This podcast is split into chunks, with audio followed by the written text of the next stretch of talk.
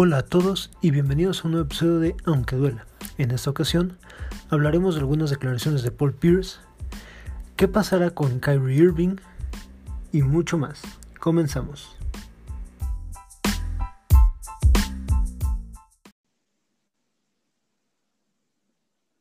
Hola a todos, buenas noches y bienvenidos a un nuevo episodio de Aunque Duela.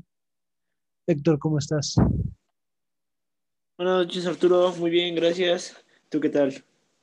Bien, también, ahora sí, esperando contar con la presencia de Douglas, que la semana pasada nos quedó mal. Dice que ahorita en 15 minutos se une, No sé si creerle. Mándalo a la ver, ya. Vamos a hacer una convocatoria para, para cubrir su puesto. Único requisito que hable cagado. no te burles, no te burles güey, quiero empezar de forma decente el programa y tú no me dejas. O pues sea, ya sabes cómo soy, ¿para qué me invitas? Déjame, que yo quiero decir algo más estúpido todavía, pero bueno. ahorita, ahorita que venga, nada más le, le dices que te invito a una pizza. Le, le digo, ¿me invitas a una pizza? y una pizza. Ok. Ok. Ok. Eh, bueno, eh, ya, ya, dijimos nuestra estupidez del día, por lo menos la inicial. Ya nos hablamos de la gente, como es debido. ¿Y qué te parece si empezamos de una vez con, con el contenido? Muy bien, pues si no me equivoco, vamos a iniciar con lo de Boogie. Efectivamente. Hace unos días en el partido de Lakers contra Houston Rockets se expulsaron a DeMarcus Cousins por una falta contra LeBron que Arturo y yo coincidimos no era para expulsión. A ver si quieres detallar más lo que pasó. Bueno, durante la jugada se ve que es un, intento legítimo por robar el balón de, manos de LeBron James, pero se iba con un poco de fuerza desmedida y termina pegándole en la cabeza a Lebron. O sea, digo, si es un golpe de un tipo de 120 kilos, por lo menos, a otro de ciento y tantos kilos que van en carrera, o sea, si, si, el golpe es relativamente fuerte. Pero de eso a que sea una falta que merece una expulsión, no lo creo. Ahora, eh, platicábamos que durante el mismo partido, en minutos anteriores, ya había tenido un, altercado con este, Marquise Morris. Lo que sí no me queda muy claro, y por más que busqué y no, no me queda muy claro, es si en esa jugada le marcaron un técnico. Yo quiero suponer que sí, porque una expulsión directa por el golpe de LeBron se me hace exagerado. De por sí ya se me hace exagerada la expulsión, al menos que haya sido por el doble técnico, que no le encuentro otra explicación, ¿no? Y fíjate que lo que en, ese encuentro que tuvo con Morris, a mí me gustó la actitud de Cousins. Sí. Porque es defender a tu compañero, ¿no? Ese tipo, ese tipo de cosas a mí la neta me gustan, ¿no? Así de tu, tu putacito para que le bajes de huevos y podamos seguir jugando. Ese, ese tipo de cosas a mí me gustan, ¿no? Yo sé que no, no es la mejor actitud eh, en un deporte, pero hay que darse a respetar y respetar a tu equipo. Sí, estoy hasta cierto punto de acuerdo contigo, si hacerle notar tanto a tu compañero que tiene tu, tu respaldo como al contrincante que baje de el queso. Pero a mí me gustó más la actitud que tomó después.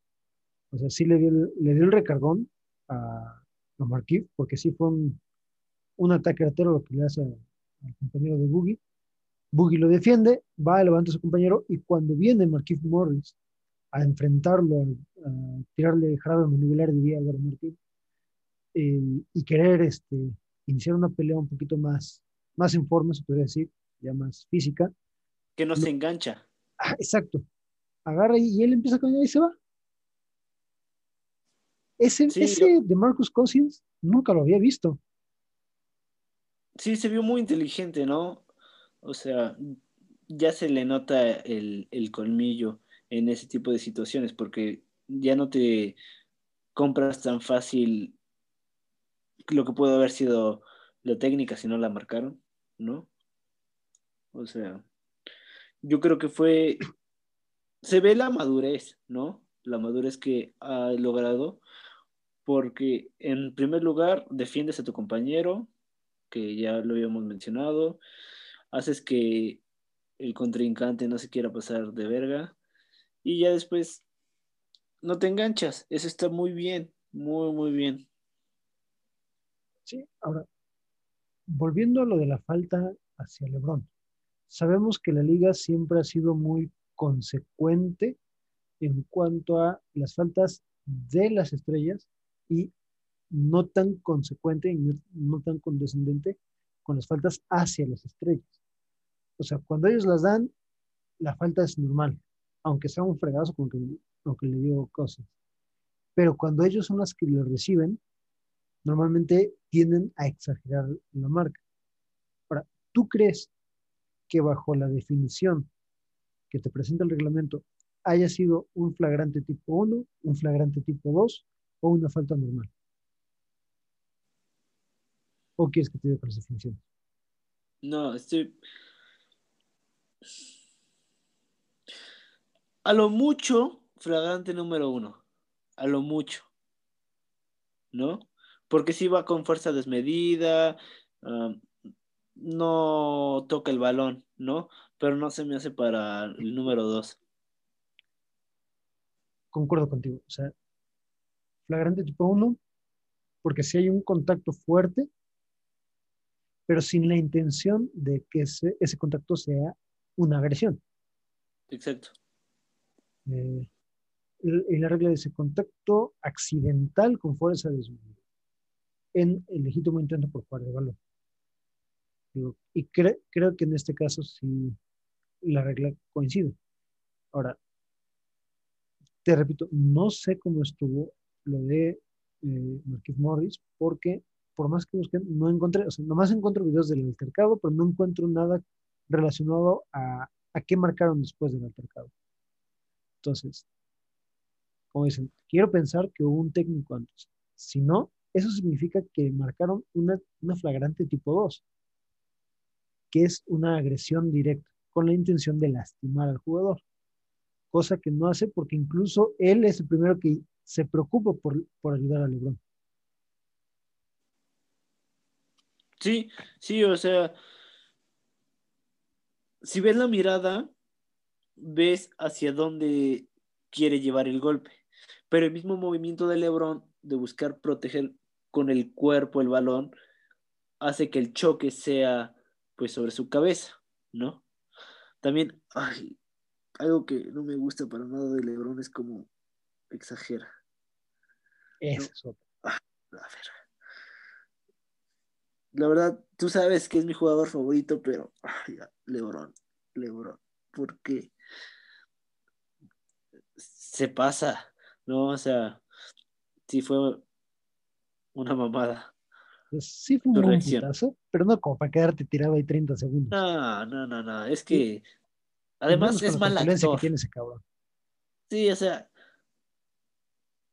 yo entiendo que fue un señor putazo, pero lo finge de más, o sea, la neta es mal actor, Lebron, ¿no? Sí.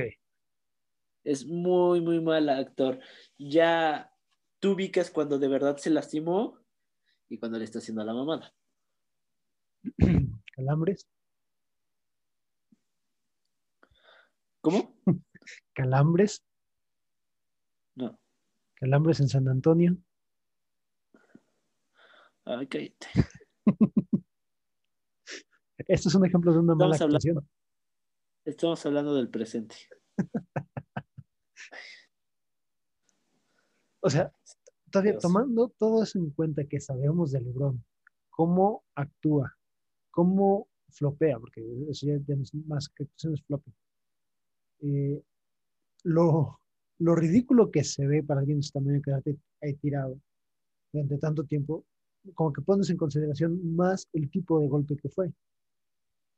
Por lo cual, mira, y fíjate que era algo que yo había pasado por alto, pero ahorita que que me hiciste recordar ese, esa característica del Lebron o del juego del Lebron, pues con menos razón le marcas una flagrante tipo 1 de Marcus Cousins.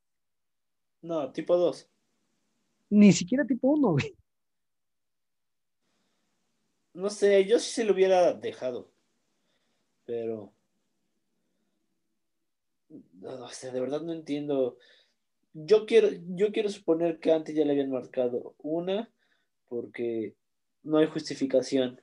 No hay justificación. Ahora, digo, creo que todavía de Marcos Cousins ya no es el jugador que era en Sacramento, ya no es el jugador que llegó a Nueva Orleans, ni de lejos, mucho menos puede ser el, el que llegó a Lakers, o más bien, sí, no, no puede ser el, el, que llegó a Lakers porque llegó en muy mal estado a Lakers, pero sigue siendo un jugador que te vende.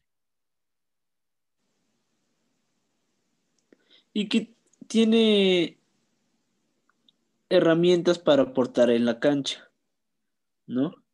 Entonces, el problema, el problema de él es el físico, ¿no? O sea, que ya está muy maltratado y que tiene ese riesgo de volverse a lesionar, ¿no? Sí, no, yo lo decía porque, ok, es un jugador que todavía te ayuda a, a mantener un buen rating, todavía vende si ya le marcaste un técnico y hay una flagrante posible tipo 1, que ni de pedo es tipo 2, como que tratas de cuidarlo un poquito más por el interés del espectáculo. La NBA ya no es deportiva, es espectáculo. Entonces, creo que hay, hay muchas veces que los árbitros dejan pasar cosas más serias con jugadores de menor calidad. Y por ser a Lebron, o sea, yo siento que el mayor problema aquí fue que por ser la falta hacia Lebron, fue que marcaron eh, el flagrante tipo 1. Pues sí, no, no lo puedo negar. No, no puedo decir que, que sea una locura, porque es evidente que influye mucho, ¿no? Sigue pesando muchísimo Lebron y pues va a seguir siendo así. Y ahora sí ya se decidió unir Douglas. Buenas noches, bienvenido. Hola, ¿cómo están? Ah, ya. Bien, dice Arturo que te toca invitar la pizza.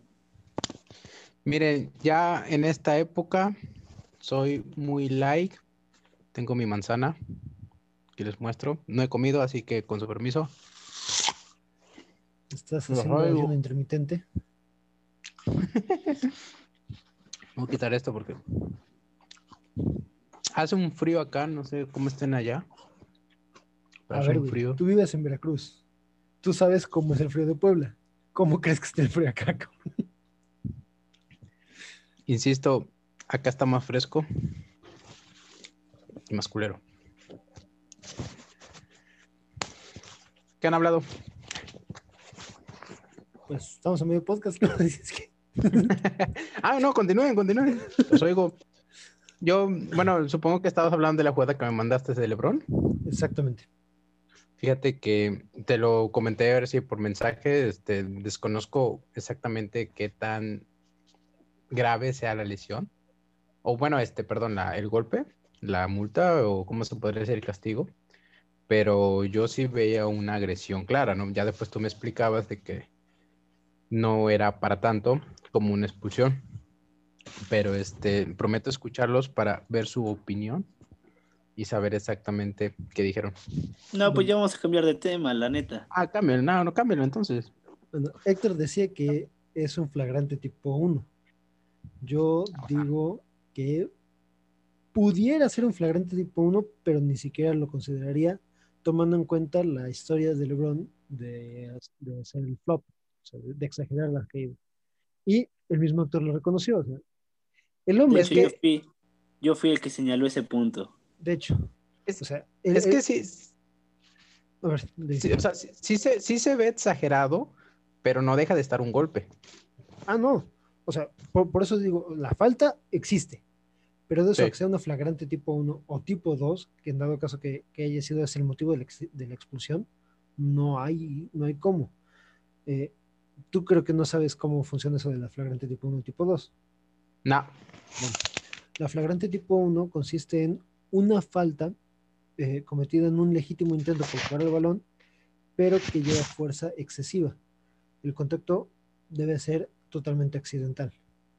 O sea, lo- aquí lo que se califica como flagrante tipo 1 es la fuerza excesiva en una jugada, en un intento genuino por jugar el balón. O sea que. Pero es que sí hay fuerza, ¿no? Ok. Y la flagrante tipo 2, que es la que te causa, eso es, digamos que es equivalente a un- una falta técnica.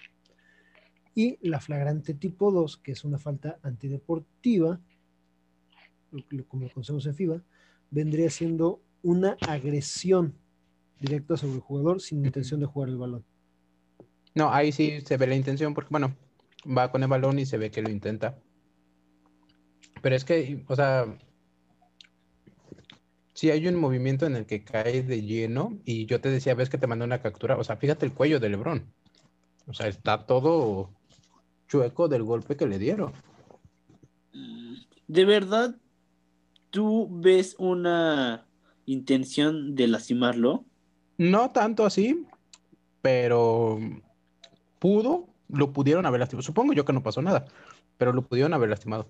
No con intención. O sea, tú coincides con Héctor que sería una flagrante tipo 1. Una jugada legítima por el balón con fuerza desmedida. Ajá. Ok. Yo digo que por ser LeBron, al, el que recibió la falta fue la, la flagrante tipo 1. Ahí vas a mamar, Arturo, otra vez. ya acepta que es. Güey, yo mismo dije que hace flopping. Yo no, puedes estoy- reconocer, no puedes reconocer que si es flagrante número uno. Precisamente por el punto de que dijiste el flopping. O sea, yo, yo estaba casi seguro que era flagrante tipo 1 hasta que tú me recordaste lo del flop y te lo dije. Eso ya me hace pensar más en que quizás la fuerza no fue tan desmedida, sino el- la mala actuación de LeBron que dice, ¡ay! se tira. O sea, Ya no vuelvo a decir- ya. No vuelvo a tener todo- razón. Acuérdate que todo lo que digas puede ser usado en tu contra. Sí, ya lo he aprendido por las malas. Y bueno, pues es momento de cambiar de tema a uno todavía más ridículo. Date. Bueno, yo quiero. Yo digo la primera parte, tú te vas con lo que vimos hace rato. Pues, hace unos días, Paul Pierce hizo una declaración ridícula en la que dice que encuentra muchas cosas de él en el juego de Luka Doncic. Güey. O sea, güey, lo oí de su propia voz y nada más de acordarme me vuelve a dar risa. güey. Es que es ridículo, ¿no? Demasiado, qué? demasiado ridículo. ¿Por qué se esmera en decir pendejadas? O sea, porque de verdad se esmera.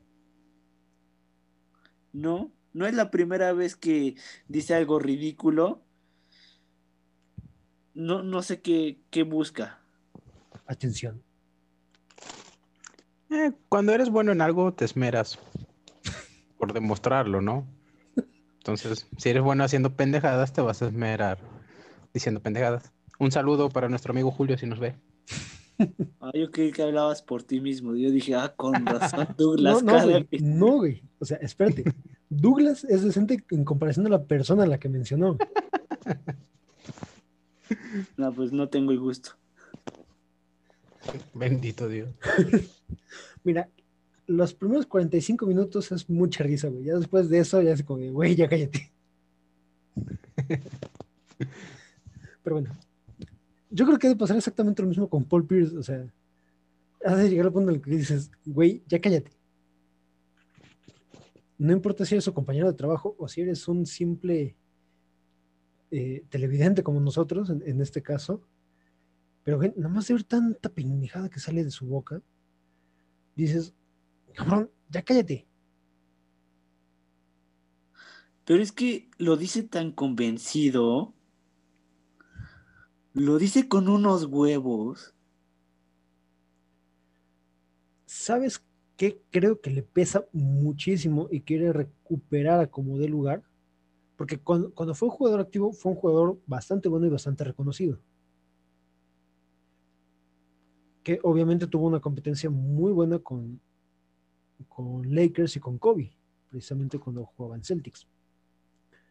Pero esta parte de precisamente de cuando se retiran los dos, tanto Kobe como, como Paul Pierce, que a Kobe todos le hacen homenaje y a Paul Pierce lo dejan en el olvido, y todavía cuando él pide que se le reconozca durante su gira de retiro, hay, hay alguien, no recuerdo exactamente quién fue, que le pone un tweet que dice, tú no eres Kobe. Y yo creo que esas palabras de tú no eres Kobe todavía le resuenan en la cabeza y quiere, a, como de lugar, llamar la atención como para decir, hey, aquí estoy, yo sigo vivo.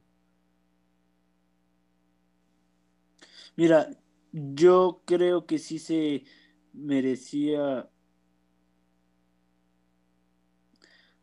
un más reflectores por su a la hora de su retiro porque fue un buen jugador.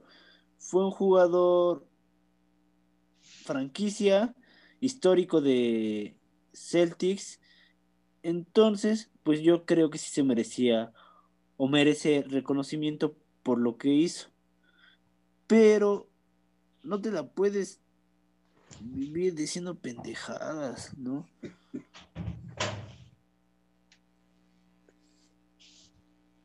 Sí, te digo, o sea, ahí estoy totalmente de acuerdo. Era necesario que se diera más reconocimiento. Pero pues, es, digo, yo creo que ese tú no eres COVID le sigue, le sigue pesando. Y por eso se esfuerza tanto en que vea a un jugador prometedor y dice, ah, es que yo me veo reflejado ahí porque yo era igual de bueno. O sea, si te das cuenta, todas sus conversaciones terminan en yo era así de bueno yo era bueno. Sí, como que busca enfatizar lo que fue.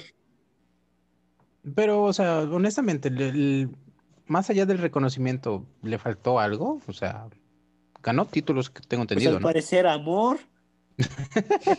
o sea, o sea a, lo, a lo que voy, porque, pues, no dudo que en su franquicia lo reconocieran, que ganara títulos, que tuvo buenos contratos y todo. Eh, yo creo que va más por el ego. Bueno, es que va de la mano, pero más que por una falta de reconocimiento, ¿no? Porque creo que hasta cierto punto se le, se le reconoce la buena trayectoria, pero es que luego hay una de, hay una de deportistas egocéntricos y ególatras bien cabrón. Y creo que por ahí puede ir la situación de miren lo que yo logré y, y seguir como que en eso de, pues como dicen en el medio, dando la nota, ¿no? Y, ese tipo de cosas, ¿no? Hay un montón de personajes que lo hacen y él es así, siento que así, así la, así la maneja. O sea, ¿tú crees Además, como la versión de Hugo Sánchez del NBA? Ay, Dios mío. Eh, más como deslata Ahora, nunca fue la cara de la NBA como lo pudo llegar a ver, como lo pudo, como lo fue Kobe. Entonces. Es que, por ejemplo, e, eso de ser la cara de la NBA sí es un poquito complicado porque, como todo, un protagonista requiere de su antagonista. O sea, necesitas, necesitas uno y, y alguien que se le ponga en contra.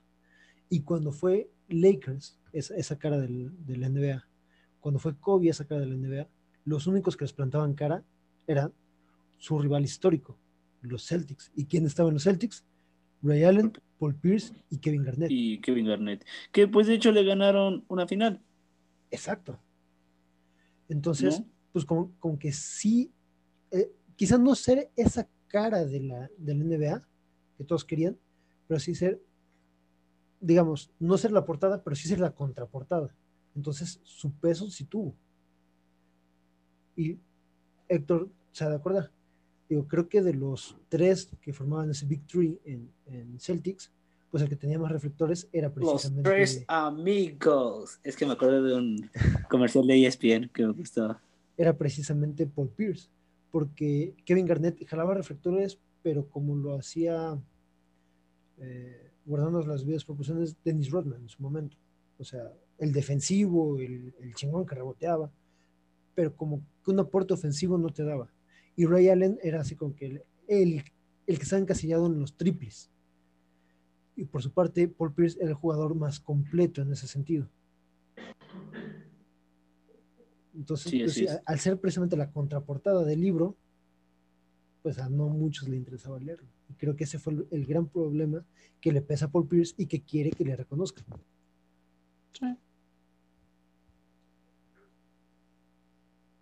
Ahora, a ver Arturo, me gustaría saber tu opinión.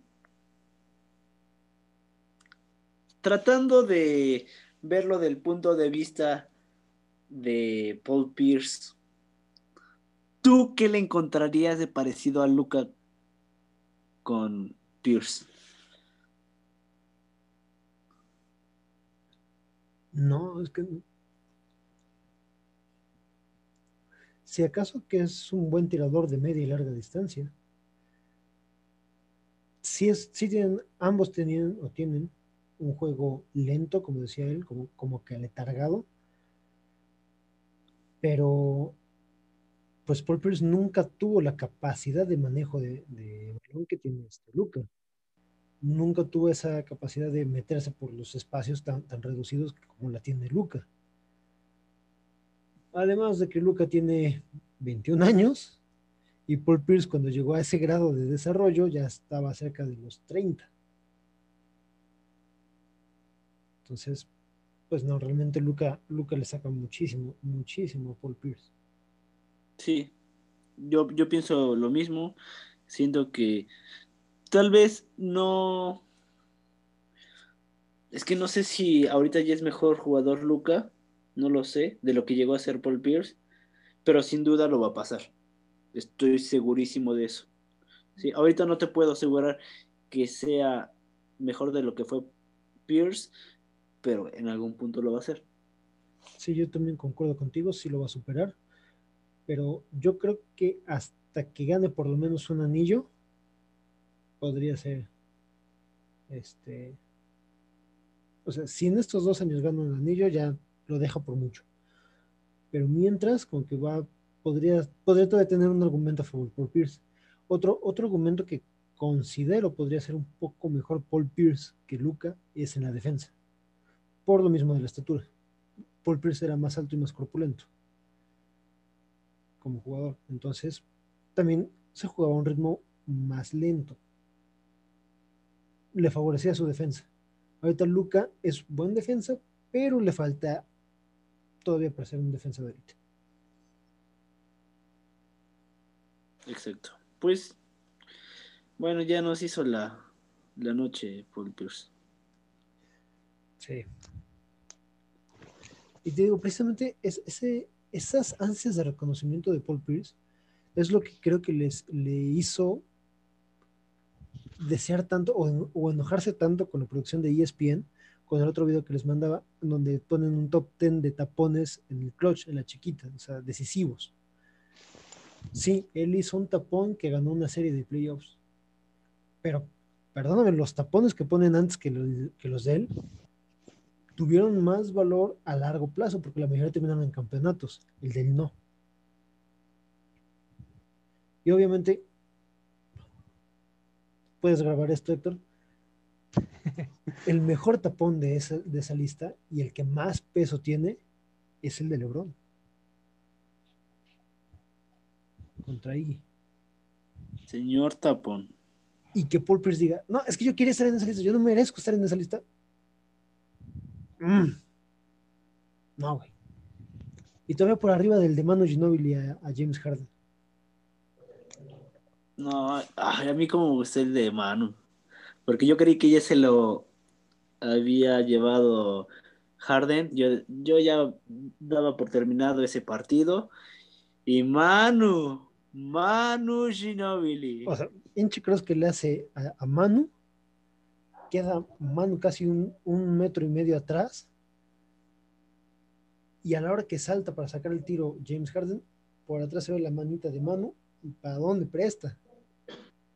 Órale, puto. Así le dijo. Yo escuché. Estar por arriba de ese, de ese tapón, muy, muy pocos. Sí, la verdad es que. Ay, pues sí siento fue por él. No, porque, o sea, sí siento que se le. Que se le. ¿Cómo decirlo? Se le ningunea.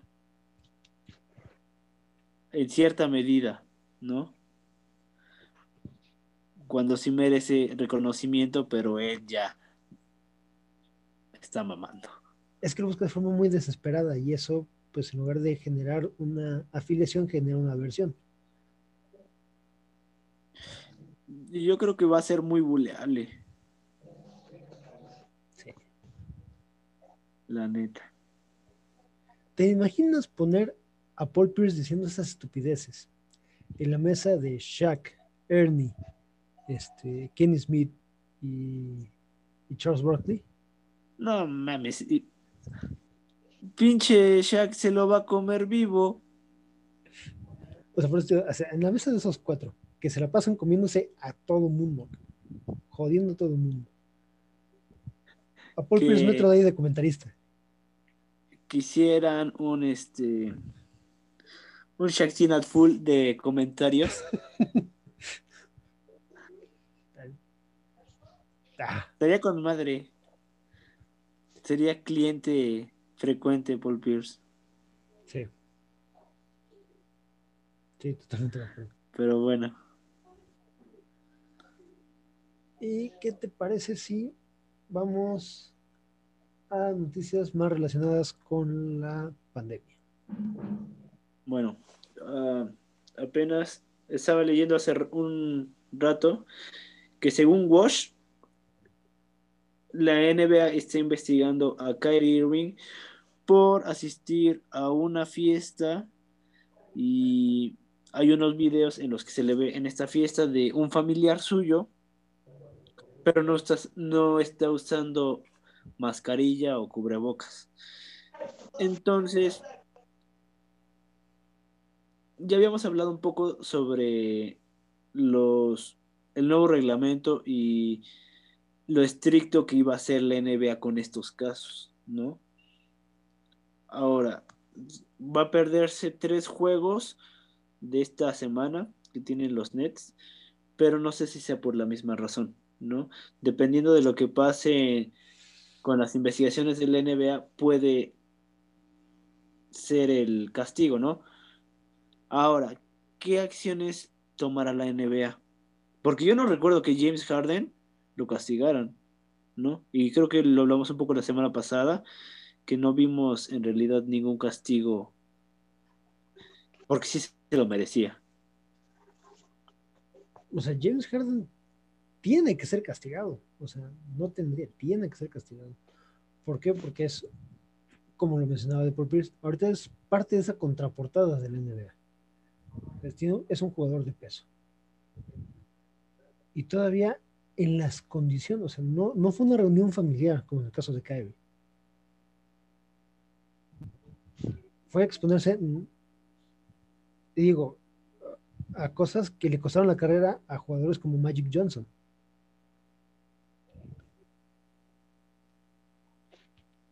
Debe de haber algo para, James Harden.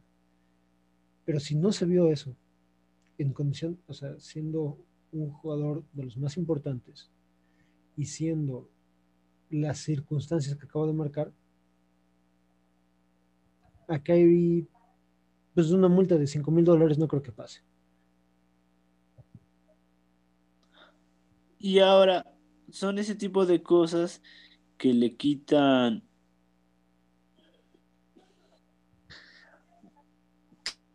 credibilidad a, no, no a la liga, pero sí al comisionado. ¿no? ¿Dónde está tu autoridad ¿Dónde están las reglas que tú implementaste? Eh, no se supone que ibas a ser ejemplar con, con los castigos, que no ibas a permitir este tipo de cosas y no se ve para cuándo vayas a tomar una acción para castigar a, a estos jugadores que sin duda lo merecen, ¿no? Sí, estoy totalmente de acuerdo. Y aparte del mensaje que da, ¿no? O sea, ¿cómo queda ante toda la sociedad que dicen, ay, si estos güeyes lo hacen, porque yo no? E- Eso también es importante. O sea, creo que todavía muchos no llegamos a dimensionar el alcance de nuestros actos. Y si, no- si el alcance de nuestros actos como personas, simples mortales, que apenas unas cuantas personas conocen, repercuten en miles por la, por la viralidad, por la capacidad de extensión de este virus, personas que son seguidas por millones, como jugadores NBA, como políticos, como secretarios de salud, Chale. pesan mucho más. Nos van a bajar este video un día. Bueno, este podcast. Libertad de expresión.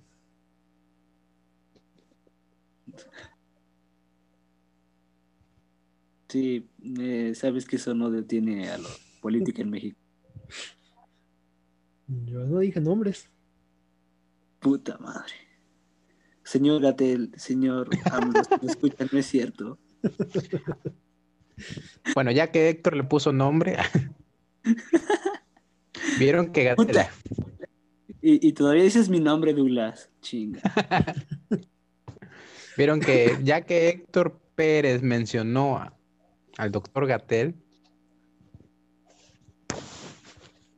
por irse Pero- de sus merecidas vacaciones. Nada, ya hablando en serio, es, es muy cierto, ¿no? Que los jugadores se les olvida el lugar que ocupan en, en la sociedad, ¿no? Ahora, no quiero hablar mal, pero ciertamente la sociedad norteamericana sí se ve bastante, bastante influida por sus estrellas o líderes, ¿no? ¿Qué, qué pasó la semana pasada con el Capitolio y todo ese tipo de cosas, ¿no? Sí. Sí, digamos que las sociedades americanas, y hablo de todo el continente completito, no son las más inteligentes. Lo dijo Arturo. Sí, me paso a chingar a mí mismo, pues soy mexicano. Pero, o sea, eh, lo platicaba con, con Douglas en la semana. Hay un concepto acuñado hace más de 50 años que sigue pesando porque sigue definiéndonos como sociedad, que es el Homo Videns. O sea, no tenemos la capacidad de análisis de nada. Nos dejamos guiar por los medios de comunicación masivas. Y el problema es que, así como nos dejamos guiar por, por esos medios, así elegimos a nuestros representantes. Así, de, así escogemos a quién admiramos y a quién seguimos. Entonces, si de repente te topas con un idiota como Donald Trump, como Andrés Manuel, como un Meta World Peace que de vez en cuando hace sus estupideces, son personas a las que van a emular. Yo dije, ¿Por qué no ¿a poco cuestionas? Meta World Peace ya es, ya tiene cargo de elección popular? No, no, me refería, o sea, quería ir de Sí, sí, sí, políticos claro. a, a jugadores. Entonces, no cuestionas, no, no te detienes a preguntar, oye, ¿está bien lo que está haciendo? No, es, oye, pues si él lo está haciendo, ¿por qué yo no puedo?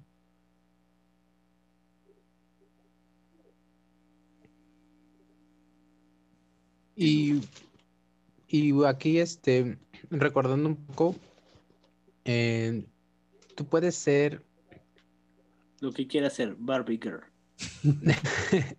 no, no, no, o sea, a lo que voy, puedes llegar a ser inconsciente porque obviamente en esa inconsciencia caes en, errores. El problema es cuando no los identificas.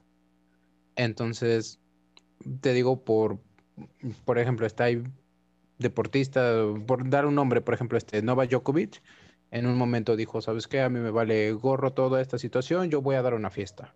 Al poco tiempo salió a arrepentirse pues, porque varios salieron infectados y él estuvo a prueba, lo, lo retiraron de torneos y salió con un mensaje de no hagan este tipo de cosas, pues porque yo inconsciente fui y, provoqué una fiesta y mira, estoy ya sufriendo las consecuencias, ¿no?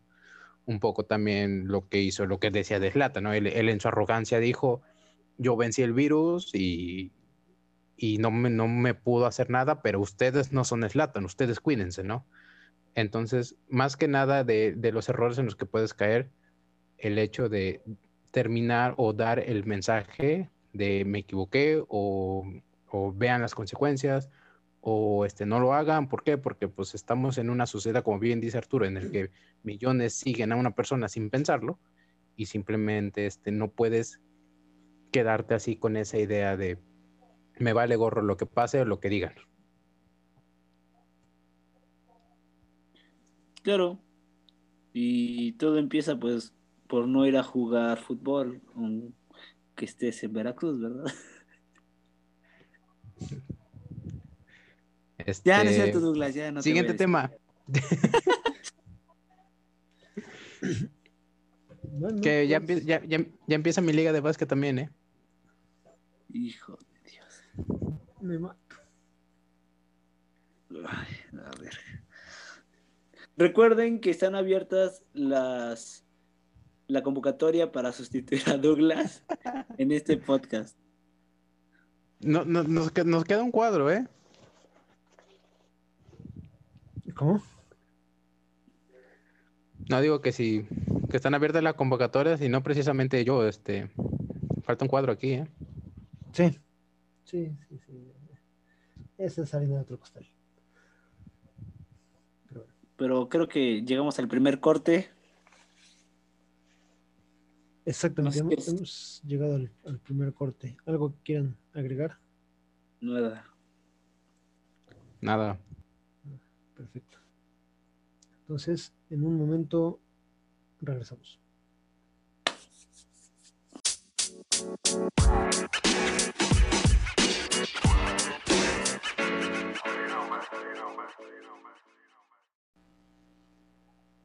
Y estamos de vuelta en Aunque Duela. Eh, hace no mucho, Netflix eh, sacó, o más bien puso entre su catálogo, un documental que a muchos nos va a poner sensibles. Honestamente, yo no he tenido la oportunidad de verlo, no me ha dado tiempo de verlo. Pero estoy seguro que me va a poner sensible. Y para eso nos va a comentar un poquito más Héctor. Bueno, pues como dice Arturo, podemos encontrar en el catálogo de Netflix el nuevo documental de básquetbol que habla sobre la carrera de Tony Parker. Eh, el título es The Last Shot y pues habla de la carrera de, Tony eh, en los Spurs, su llegada, cómo fue eh, que lo reclutaron, cómo lo trataba Pop, ¿no? Si, si llevas tiempo viendo básquetbol, conoces al Big Three de los Spurs, ¿no? Y lo importante que era Tony Parker para, para este equipo. Pero también habla sobre la importancia que, que tuvo Tony en, el equipo francés, ¿no? En su selección. Y Arturo habla sobre lo sensible que te puede poner este, este documental porque Tony Parker se lo dedicó a Kobe Bryant. Y una de las frases que más me gustó fue cuando entrevistando a Kobe, él mismo dice, hubiera ganado más campeonatos de no ser por Tony Parker. No sé si Douglas ya tuvo la oportunidad de verlo. No lo he visto. De hecho, este. No, sí sabía que lo iban a estrenar, pero no sabía que ya estaba. Pero sí lo voy a ver a la de ya porque cuando yo empiezo a, ver un poco más NBA, este, pues el gran equipo era San Antonio, no más allá de que estaban los Lakers y los de siempre. Este, el, el equipo que más me gustaba era San Antonio. Y como recuerdo, como recuerdo en unos Juegos Olímpicos, si no mal recuerdo, en China, un partido entre Francia y Estados Unidos, en el que Tony Parker y se fueron a los golpes. Y yo lo, recuerdo mucho, le, cuento luego mucho a mi hermano, le digo, estos son compañeros de equipo, le juegan, juegan juntos en, Estados Unidos. Y fue, así, o sea, obviamente no se golpearon, pero sí fue así como de, de pelearse porque eran, creo que eran semifinales. Al final, pues totalmente todo quedó en el, en el juego. Y sí, este, digo, son lo que es Manu, Duncan y, y el otro, este, Parker. Pues sí, este. A la verga. y el otro. O sea, el, el individuo central de la conversación pasó a ser el otro. Se me fue el nombre, pero ahí está. Tony Parker. nuevo, documental de Netflix, el otro.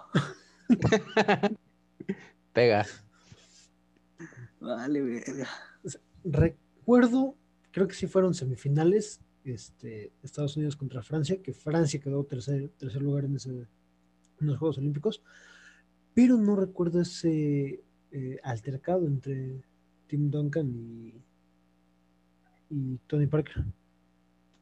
Fue cuestión de pelearse por tres segundos en la lona, en el piso, pero, o sea, a mí me sorprende mucho porque, pues, son, pues, eran los compañeros de todo, de toda la vida, ¿no? Entonces, que nada más agarraran y se pelearan. A ver, Denme dos segunditos, continúen ustedes, ahorita regreso.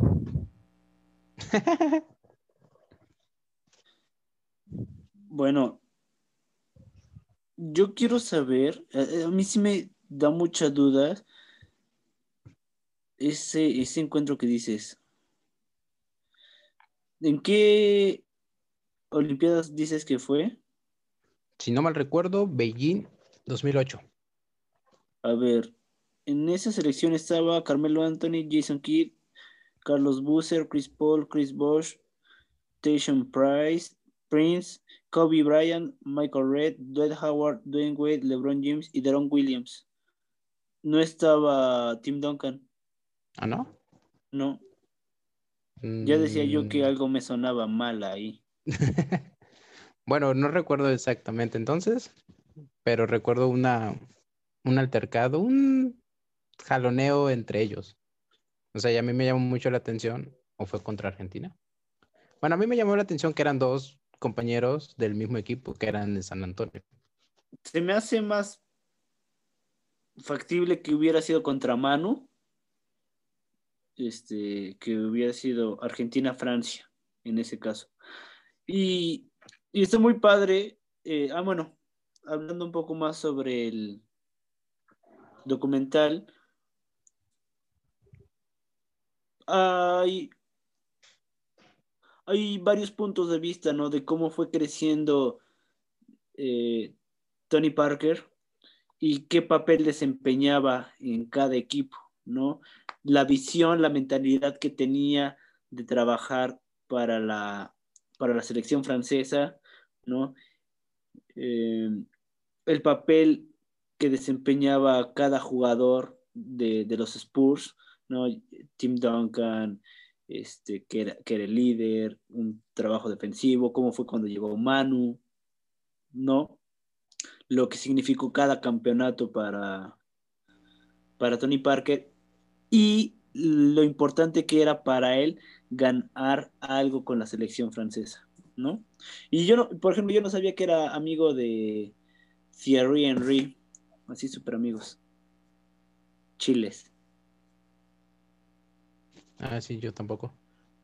A ver, este, ayúdame a recordar algo. ¿Llega primero Manu o llega primero Tony? Manu, Primero llega Tony. Tony. Sí, un año antes. Sí, ya se me están cuatrapeando los años. Por- Según yo había. Ay, pendejo. Había sido primero Manu. Pero bueno. Si no me equivoco, fue en el 2001 cuando llegó Tony y en el 2002 que llega Manu.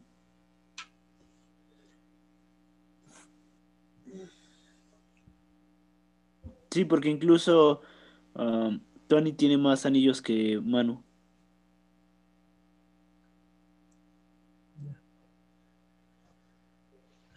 Pero bueno. Eh, medio, medio vi en, en Instagram parte de, de la entrevista de Kobe. Y sí, me gusta mucho cómo, cómo habla Kobe de, de Tony Parker en esa, en esa parte. Porque habla acerca de, de lo competitivos que eran los dos y, cómo se, se dificultaron las cosas uno al otro. Algo que me, que me gusta mucho de Kobe es... Ay, perdón, se me... Sin llorar, sin llorar. Sé que todos nos ponen sensibles, pero sin llorar.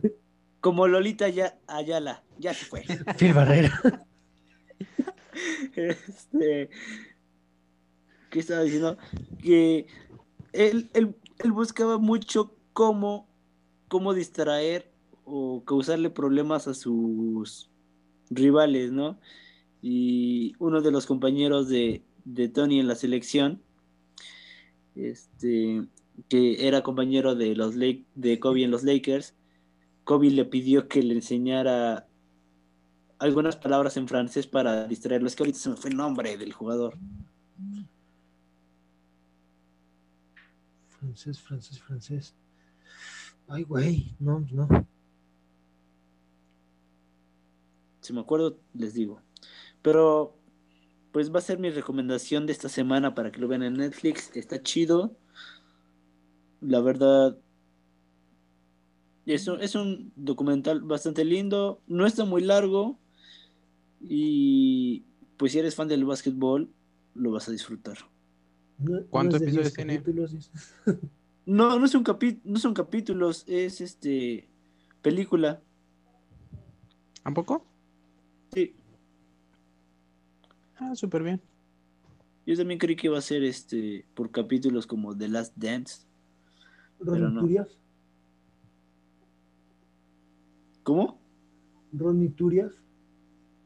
Creo que sí. Boris Diaw. No, Pero. eh, Ajá, Charlotte. no, no fue Boris Diaw. Entonces. Sí, Ronnie Turiaf se jugó en los Lakers. Sí, el sí fue él. Tengo que googlearlo porque ya me falla la memoria que chavo. ¿Cómo? Tuve que googlearlo porque ya me falló la memoria. Bueno, ya. Bendito San Google. Sí. Haciendo que se me fue pedo. Me, me distraje feo. Hasta aquí mi aporte de, de Last Shot. Y hemos llegado a la hora de tocar el último tema de la noche. Básquetbol Un mexicano. poco triste. y se trata de esta situación de capitanes en la G League. Como todos sabemos, pues la situación de la pandemia todavía sigue siendo algo que tiene a, a todos así como que sacados de pedo. Para esta temporada, la NBA y la G League, o bueno, la G League decidió que se hiciera la temporada como el formato de burbuja, todos encerrados en un solo lugar. Pero permitió que todos los equipos que sean afiliados a la G League pudieran decidir si participaban o no. Eh, Capitanes emitió un comunicado diciendo que por cuestiones de seguridad de la pandemia eh, no iban a participar esta temporada, sino hasta octubre, que diera inicio la temporada 2021-2022. Por lo tanto, a pesar de que ya es un equipo oficialmente de la G League NBA, pues todavía no vamos a poder verlo jugar como tal. Aquí hay algo que me llamó mucho la atención. Y es que en el Ellos sí son conscientes, no como Douglas. En, uh, bueno, es parte de lo que quiero llegar. En el comunicado hacen varias veces menciona la palabra seguridad. Y el comunicado sale dos días después de que los eh, seguidores de Trump toman el Capitolio. Yo empiezo a... Ustedes saben que me gusta formarme ideas muy extrañas. Aparte de ser una situación de, sí, seguridad biológica eh, contra la pandemia, digo, creo que fue el mejor momento que pudo hacer Capitanes porque no creo que sea muy seguro para un equipo mexicano lleno de mexicanos ir a jugar a la NBA en la situación política social que está viviendo en Estados Unidos ahorita. ¿De verdad crees que eso haya influido? Yo sí lo creo.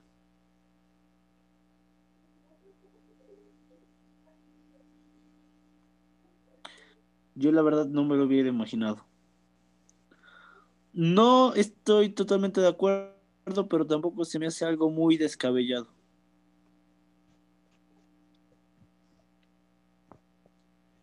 Y esto lo, digo a partir de precisamente todas las manifestaciones que tuvieron exjugadores afrodescendientes durante toda esa semana, de cómo se vive esas dualidad en Estados Unidos. Particularmente eh, Ray Allen, Dwayne Wade fueron dos de los que más activos estuvieron en Instagram, denunciando, con, Dwayne Wade, este, como a las personas afroamericanas, la policía les apuntaba en la cara literalmente, mientras que estos 50 hombres armados que tomaron el Capitolio no les hacían nada. Todos ellos blancos. Entonces, tomando en cuenta esas denuncias sociales que hacían jugadores de raza negra, me, me suena un poco lógico que jugadores mexicanos no quieran ir.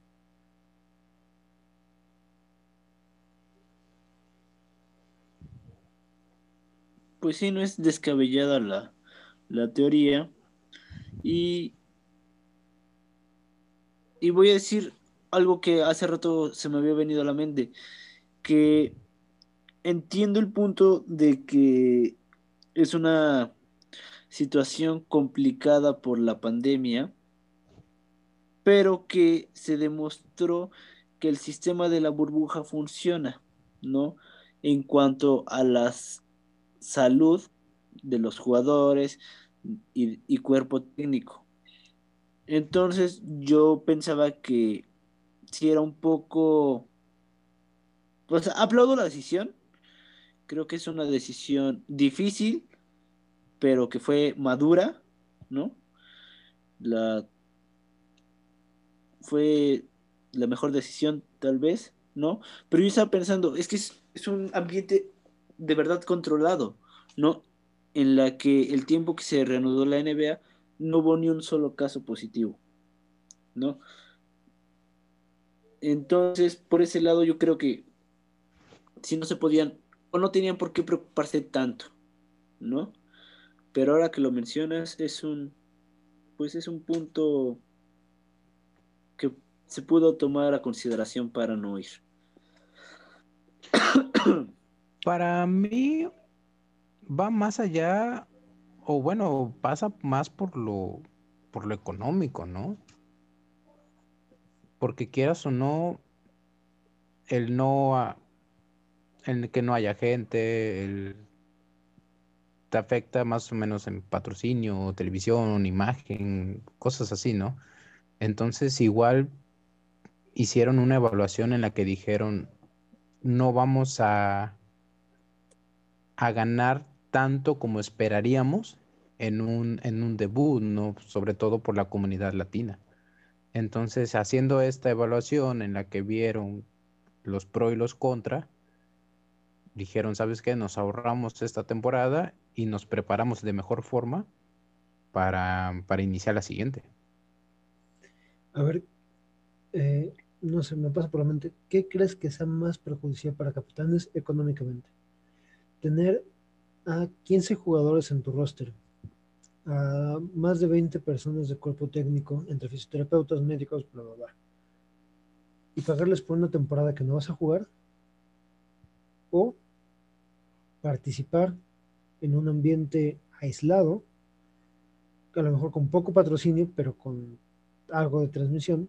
Además, eres el primer equipo mexicano, vas a tener el apoyo de toda Latinoamérica. ¿Qué crees que sea más redituable? Pues sí, participar. Yo, también me pasó por la mente esa, esa parte económica, sobre todo porque, pues no, yo creo que algo del costo del hospedaje o eso tendría que correr a, a partir del equipo. Otra parte la pondría en la liga.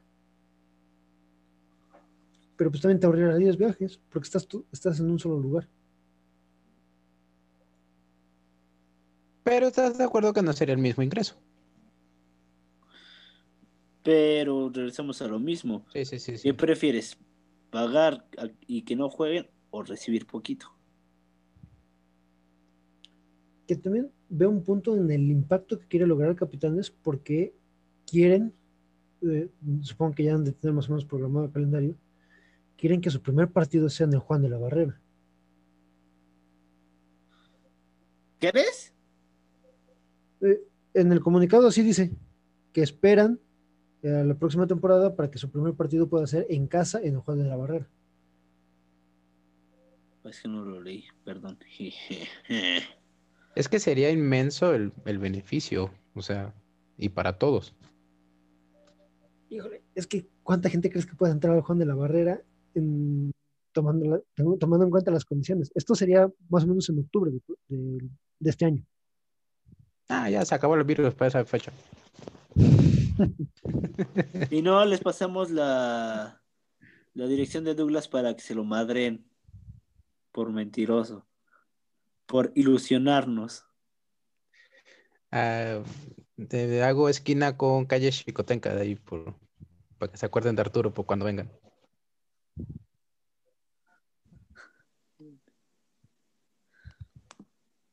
Pues ya si, si es en el Juan de la Barrera, yo me ofrezco a cubrir la nota. No hay viáticos, ¿eh? Vale, verga. No, se, se, ofreció, se ofreció. Es, se entiende como que él llega. Yo me lo pago, no hay pedo. Bueno. Lo que sí, aunque Vela no se hace responsable si te contagias, ¿eh?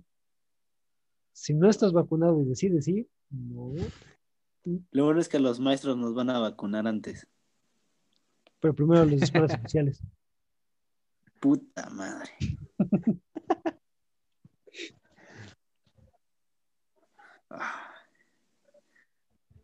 No hay pedo, me compro la vacuna a la verga. Le sale un ojo primero, por acá, ¿no? Primero que la permitan vender. Creo que ya, ya se va a permitir. Dios quiera. Dios quiera.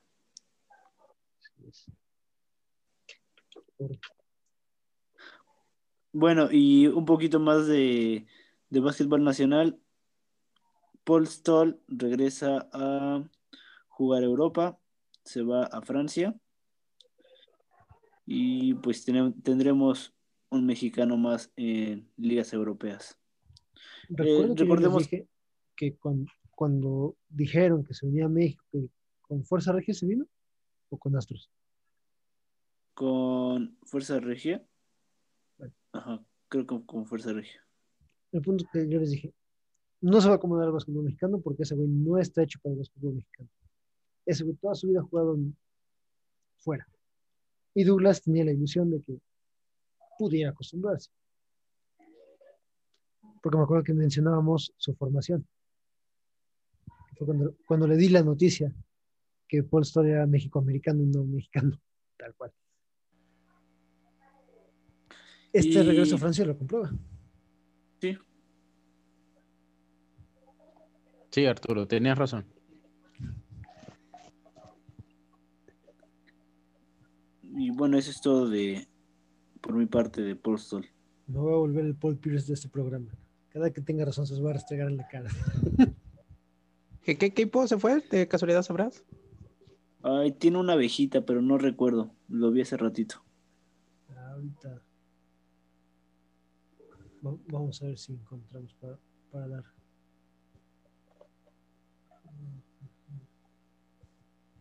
Pero, a ver, ¿tú crees? ¿Cuánto tiempo crees que dure Paul Stoll allá? Yo no creo que se regrese a México.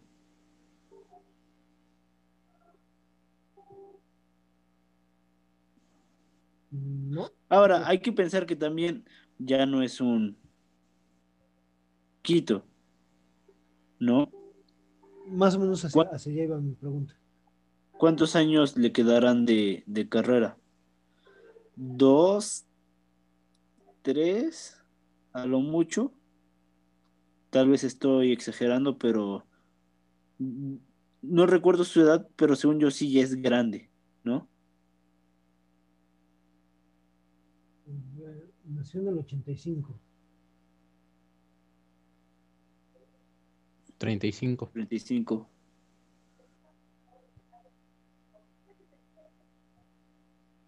Sí, pues ya. Sí, dos años a lo mucho. ¿No? Sí, yo creo que sí. Ay, Arturo, eres lento para investigar, ahorita te digo. Es que tú ya tenías la nota. Yo, yo apenas estoy. Platiquen, platiquen en lo que yo les digo. A ver, aquí está Al Levallois. no sé. ¿Cómo? Levallois. Que se escribe Levallois. Pero como yo sí sé hablar francés, Levallois. Por lo poco que he escuchado de este equipo, más bien nada, dudo mucho que tenga la oportunidad de jugar una Euroleague. Por lo que, por lo que he escuchado de este equipo, está en Francia. Exactamente. O sea, estamos conscientes de que Paul Stoll ya no regresa a un equipo elite. O sea, ya no tiene aspiraciones de Eurocopa, de Euroliga. No, no, no, no, no. Yo Pero que- simplemente regresa a una liga un poco más competitiva. Sí, pero yo creo que está haciendo lo que muchos jugadores, por ejemplo, su símil sería este tu amigo Landon Donovan Douglas. Vas a una liga a robar tus últimos dos años de carrera y retirarte. Oye, por cierto, él no hizo nada en León, ¿verdad? Pero nada. Creo que Sí, ni es... Vendió camisetas. Bastante.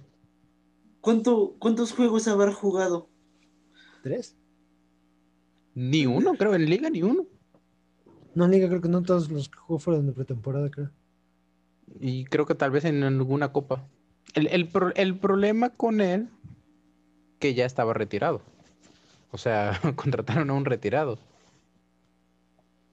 Sí, por el tema mercadológico. ¿Quién- Sí. Fue muy poco entendible. En su momento, supuestamente el América lo quiso, pero hubiera estado genial verlo. De contrataciones extrañas de la América, mejor ni hablo porque me, me duele una que se le cayó el Cruz Azul por culpa del América. Y por pendejos el Cruz Azul. Mm, Lisandro del Piero. ¿No supiste? ¿No? Hace años ya creo que fue su última temporada con la Juve, antes de pasarse a la MLS, Alessandro Del Piero expresó que él que lleve una aproximación con Cruz Azul o con América para venir al fútbol mexicano y que él tenía interés en jugar con Cruz Azul, no con el América. A la hora de presentar las propuestas económicas, el Cruz Azul se echó para atrás. ¿Cómo Pero órale, a ver, les diré, al parecer sí jugó seis partidos de liga y dos de copa. Mira, vaya. Tres más de los que Arturo dijo. Ah. Oye, pero. Cinco más. ¿En, minutos? Ay, no sé. Porque probablemente jugó, probablemente jugó los últimos tres minutos de cada partido. Mira, lo que más logró con él, fue, con el León, fue una tarjeta amarilla. ¿No? El único que hay en sus estadísticas. Se sintió su presencia. ¿Mm? ¿Qué tal? No, y, sobre lo que decías de, Del Piero, este, pues, ahora sí nunca supe eso, pero pues él terminó jugando en, en Australia. No me acuerdo el nombre, pero se fue al Signe, no sé qué. Entonces, hubiera estado genial verlo Dime que no hubiera sido hermoso verlo así como vimos a Ronaldinho. Claro. Y yo lo vi jugar. Yo lo vi jugar cuando vino aquí a Puebla. Sí. No, de hecho, ahora actualmente este, este Antonio Valencia, para mí es, es, un pinche deleite verlo y eso que ni siquiera llegó a la élite como del Piero, o sea, fue muy constante, como 10 años en el Manchester United y yo lo admiro mucho a, al tren Valencia, pero este, verlo en Querétaro es, es la mamada. Pero, como siempre, el deporte mexicano estando 20 años rezagado. Sí. Ya veremos dentro de 20 años a Messi también en el Querétaro. Oye, ¿No, dudes que en unos 10 o menos? Y sobre lo, sobre lo que decías de verlos jugar en el Cruz Azul, este, hay una foto buenísima de Iker Casillas cuando vino con el Porto en el Estadio Azul. Buenísima. alguna vez la he visto. Él la compartió. Pues, ya, nos volvimos a desviar. Ah, sí, ya, son los este últimos cinco minutos de, del podcast. Sí, pinche Pulpir. que chingue su madre de la América. Son, los añadidos que normalmente le corresponden a Douglas. Ahora, nos fuimos los tres para el fútbol. Sí, eh. Mira, Douglas. Ah, tengo. Sí, te, he acompañado. Tengo algo. Tengo algo que contarles. Adelante con tu sección. Eh, bueno, no sé si, si lo mencionaron en el programa pasado, pero este es una nota de hace como dos semanas. Este, verán que por mucho tiempo en Latinoamérica los narradores oficiales de la NBA fueron Álvaro Martín, y... el coach Carlos Morales. Exactamente. Bueno, Álvaro Martín dejó ESPN hace como tres años y hace dos semanas, no, hace como un año. Y hace como tres semanas. No menos, como cinco. hace, hace como tres semanas vi que el coach Morales también dejaba ESPN y se unía a este con Álvaro Martín en, G, en NBA League Pass, algo así. Sí, o sea, sabía que iban a hacer recorte en ESPN, pero no sabía que le tocó al, coach Morales. Yo leí un Twitter ahí por si lo quieren buscar, Alfredo Gallego se llama, habla mucho de baloncesto y él dijo que el coach Morales se unía a Álvaro Martín y él es muy seguidor de ellos, hasta foto con ellos. Lleva la puta madre, otra vez eh, ESPN con el pendejo de Leo Montero. Ay, por eso dejé de ver Space. Güey, no mames, ¿por qué? ¿Por qué ESPN? No mames, ya mejor contrátenme a mí. ya que se vaya Enrique Garay, güey, siquiera. Para, que levante un poco, güey. Ah, ah. Bueno, sí, sí, sí, sí. No es que sea malinchista, pero es que me cagaron los comentarios que es que se, se picó mucho en contra de LeBron, ¿sabes? Y no, espera, escucha, no es por defender a LeBron, sino porque se me hizo muy poco objetivo, ¿no? Sí, o sea, es, es que para, para Garay el mejor es y será eternamente Michael Jordan. Sí, y, y lo respeto, y estoy de acuerdo, el mejor es Michael Jordan, pero se vio muy, muy poco objetivo. Sería interesante. Sí, preferiría ver a Garay que al pendejo de Leo Montero. No sé quién demonios prefiere a Leo Montero. Saludos a Leo Montero. si Hasta, hasta, hasta Jakubovic, que era el que estaba con él en Space, mucho mejor que Leo Montero. No me acordaba, est- estaba tratando de acordarme quién era el otro que estaba en Space, pero Es más, güey, creo que prefiero ver Televisa, que no saben absolutamente nada de básquetbol, que escuchar a idiotas y digo, ¡ay, Dios mío! no mames, Emma, pero es que votar por el hiciste, PRI. lo hiciste igualito, güey. Este, hay, hay otra frase pendeja que, ¿cómo dice? Ay, no me acuerdo, pero. es que en, en el League Pass lo escuchaba y, y así encabronadísimo de que puta madre, o sea, te estoy pagando para escuchar a este pendejo.